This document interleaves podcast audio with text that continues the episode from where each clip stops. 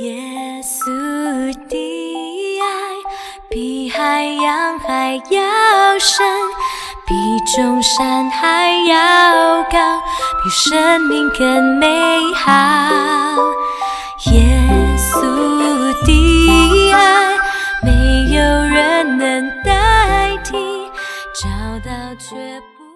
各位弟兄姐妹，大家早安！今天十一月十八号，我们要来读哥林多前书第十三章。那在昨天我们看到，呃，第十二章最后面呢提到说，你们要切切的求那更大的恩赐。我现今把最妙的道指示你们。在第十三章，我们就可以来看到，啊、这个最妙的道是什么？那我们一起来读，呃，哥林多前书十三章一到十三节。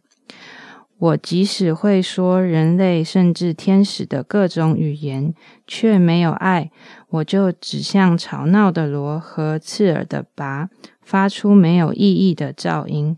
我即使有宣讲上帝信息的才能，也明白而且能解释上帝拯救世人的一切奥秘，又有移动山脉的信心，却没有爱，我就算不得什么。我即使把所有的钱财都送给穷人，又为主殉道，被焚烧而死，却没有爱，我便成就不了什么。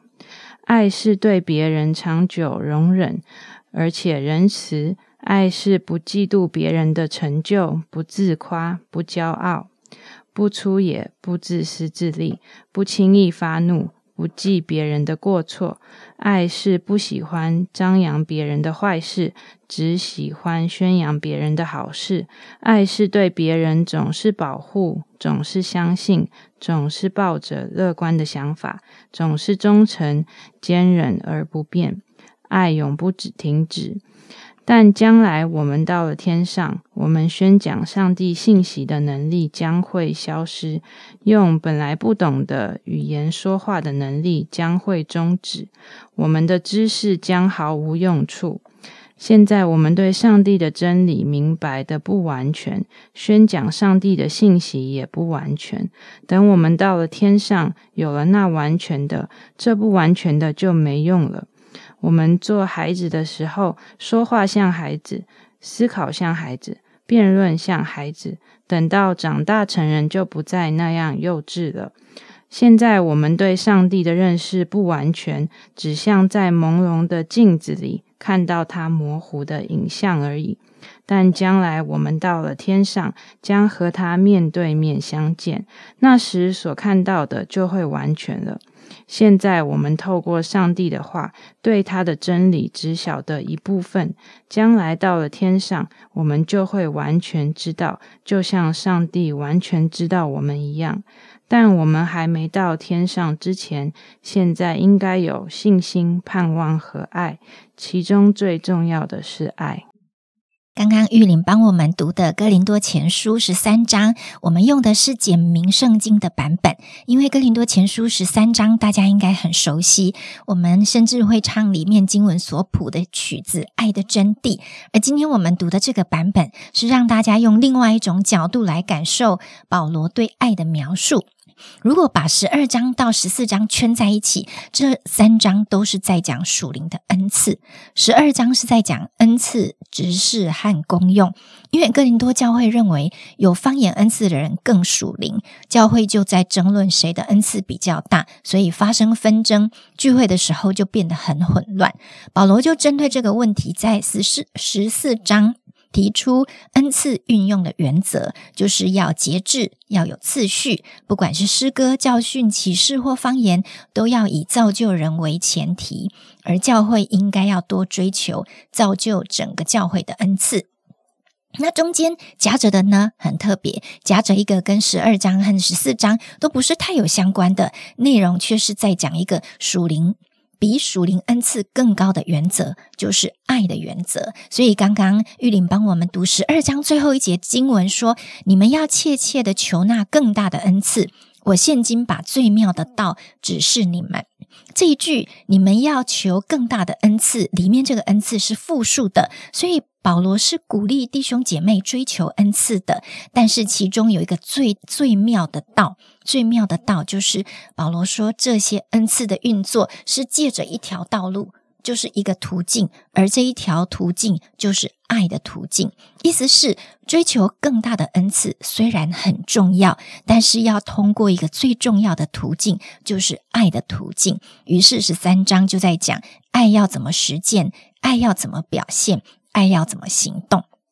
所以，当我们读一到三节的时候，会不会觉得实在是超级超超级顶级的恩赐呢？有哪些？能说万人的方言，能说天使的话语，能先知讲道，能明白各样的奥秘和各样的知识，而且有全备的信，能够移山，又舍己身叫人焚烧，将所有的周济穷人。有人能够做到这些吗？能做到这些的恩赐，实在是太了不起了吧！但是，就算保罗说能够做这一些，如果这一些恩赐，都行出来，却没有爱，没有指向上帝的爱，那么这个恩赐就没有多大的用处。因为唯有在爱的当中运行恩赐，才不会产生基督纷争，不会互相比较恩赐的大小，也不会恩赐大、恩赐多就骄傲。因为恩赐是圣灵显在个人身上，要借着爱这个途径，目的是要使人得益处，所以这就是十三章保罗特别提出爱的原因。那我在这一章里面有几个体会，第一个是爱这么重要，那么要行出爱会遇到什么拦阻呢？保罗告诉我们，爱是什么呢？是恒久忍耐、恩慈、不嫉妒、不自夸、不张狂。凡事包容、相信、盼望或忍耐，保罗给我们很实际的行动、很实际的方向或是做法，让爱变得可以评估，变得很具体、很能够执行，而且也能够醒察。比如说，对小孩说话，我可能就失去了忍耐恩慈；比如说，啊，遇到一个我很会的事情，我可能就忘记不要自夸。或者是在一个大家都觉得我很棒的情情境中，我可能不小心就张狂了起来。我有没有包容、相信、盼望、忍耐，而且凡事都这样呢？所以就变得很容易去醒察自己是不是在爱的里面，而不只是一个抽象的感觉而已。世界强调爱是一种感觉，但是保罗今天的经文让我们知道，爱其实是非常具体的行动，而且是可以评估的。那么我就想问自己了，也提供大家来思考：什么会成为我爱的拦阻？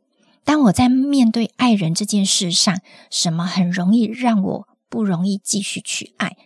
那么我就会发现有一些我自己本身的习性会跑出来，比如说自我中心的想法，或者是自私，还有觉得这不关我的事，就是冷漠，还有我可能会用律法的角度来批判。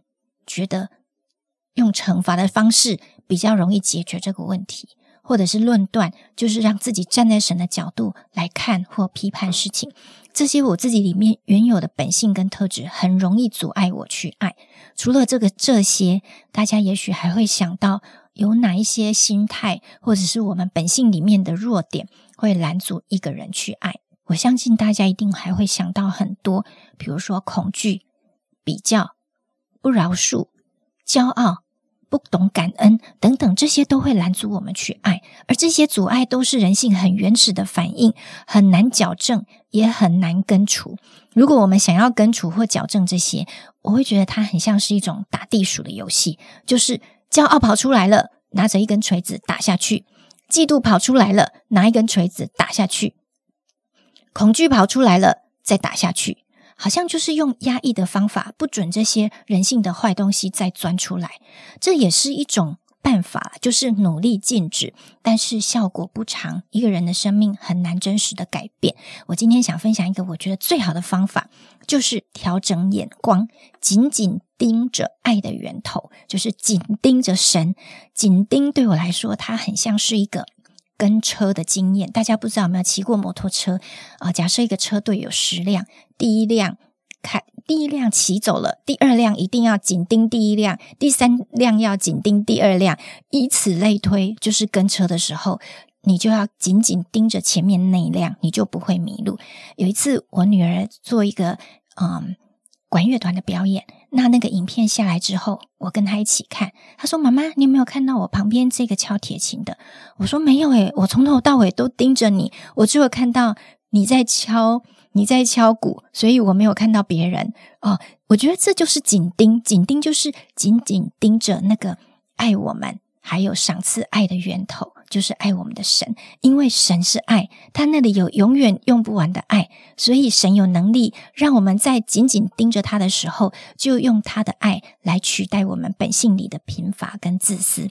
所以，当我把我的信心放在相信神的爱这件事情上，我就会开始越来越像神，我就能够用慈爱。来对待别人，我也能相信人性中最好的一面。我会愿意在他人的身上寻求良善，用鼓励、保护、提醒来表达我的爱。而当我愿意紧盯，或者是在爱的源头里面用爱来表达跟行动，别人就可以感受到神的爱，神的爱就带来医治跟释放。所以，当我们带着神的爱，人就能够经历到神就是爱，这是非常快乐而且非常美好的事，也是神喜悦的事。这是我最近的体会跟学习，跟弟兄姐妹一起来分享。因为当我跟神的关系越亲密，我就能够越感受到神爱的力量在我的生命中越加添。当我们紧盯着神的爱，紧紧依靠神的爱，我们身旁的人每一个人都变得又可爱又值得被爱。那在今天的经文当中，我们看到关于爱的这个呃主题，那就让我想到，其实很多时候我们都在谈论爱，可能在嗯我们所看的电影、连续连续剧里面也会看到有关爱的事情，或者是嗯在人际关系当中，可能是情侣，或者是家人，或者是朋友，我们也都会嗯谈到爱。那就让我想到，我们在信仰当中所谈到的爱跟。嗯，这世界所认为的爱是有什么不同？我觉得，嗯，在今天的经文里面，呃，给我很大的提醒。呃，当我们在呃世界当中所谈论的这个爱，是以自我中心为出发的爱；而当我们嗯在神的里面，在信仰当中，我们所谈到的爱，就是一个呃舍己的爱。嗯，也愿我们在呃今天的生活、每天的生活当中，我们都可以回到呃神爱的源头，因着我们领受从神而来的爱，那样子永不止息的爱，我们可以更多的付出呃具体的行动来爱我们身边的人，甚至是可能我们身边觉得。嗯，看起来不是那么可爱的人，但是当我们因着神的爱来浇灌我们，因着我们紧紧的定睛于他，连接于他，我们就可以先被神的爱来充满，我们可以也成为一个爱的管道，呃，流露出祝福。我们一起来祷告。亲爱的天父，谢谢你。嗯，很多时候我们很多的软弱，我们不完全，我们会犯错，我们甚至有时候觉得自己也是那不可爱的主。但是因为你的嗯这样子完呃完全的爱在我们的生命当中来彰显，因着你舍掉你自己的生命，为了来啊换取我们的生命，是这样这么一个。嗯，伟大高深的爱，主因着你的爱，因着我们可以来到你的面前来支取你的爱，支取你的力量，我们就有嗯盼望，我们也就有力量能够来爱我们身边的人。主愿我们在今天的生活当中，我们更多的来体会从你而来那样子永不止息、永不改变的爱。因此，我们也可以将你的爱更多的分享给在我们身边的人。这样子的祷告是奉靠主耶稣的名求，阿门。有一种真实的爱，它永远不更改；有一种奇妙的爱，从天降下来，满足我心里一切的渴慕。这就是耶稣。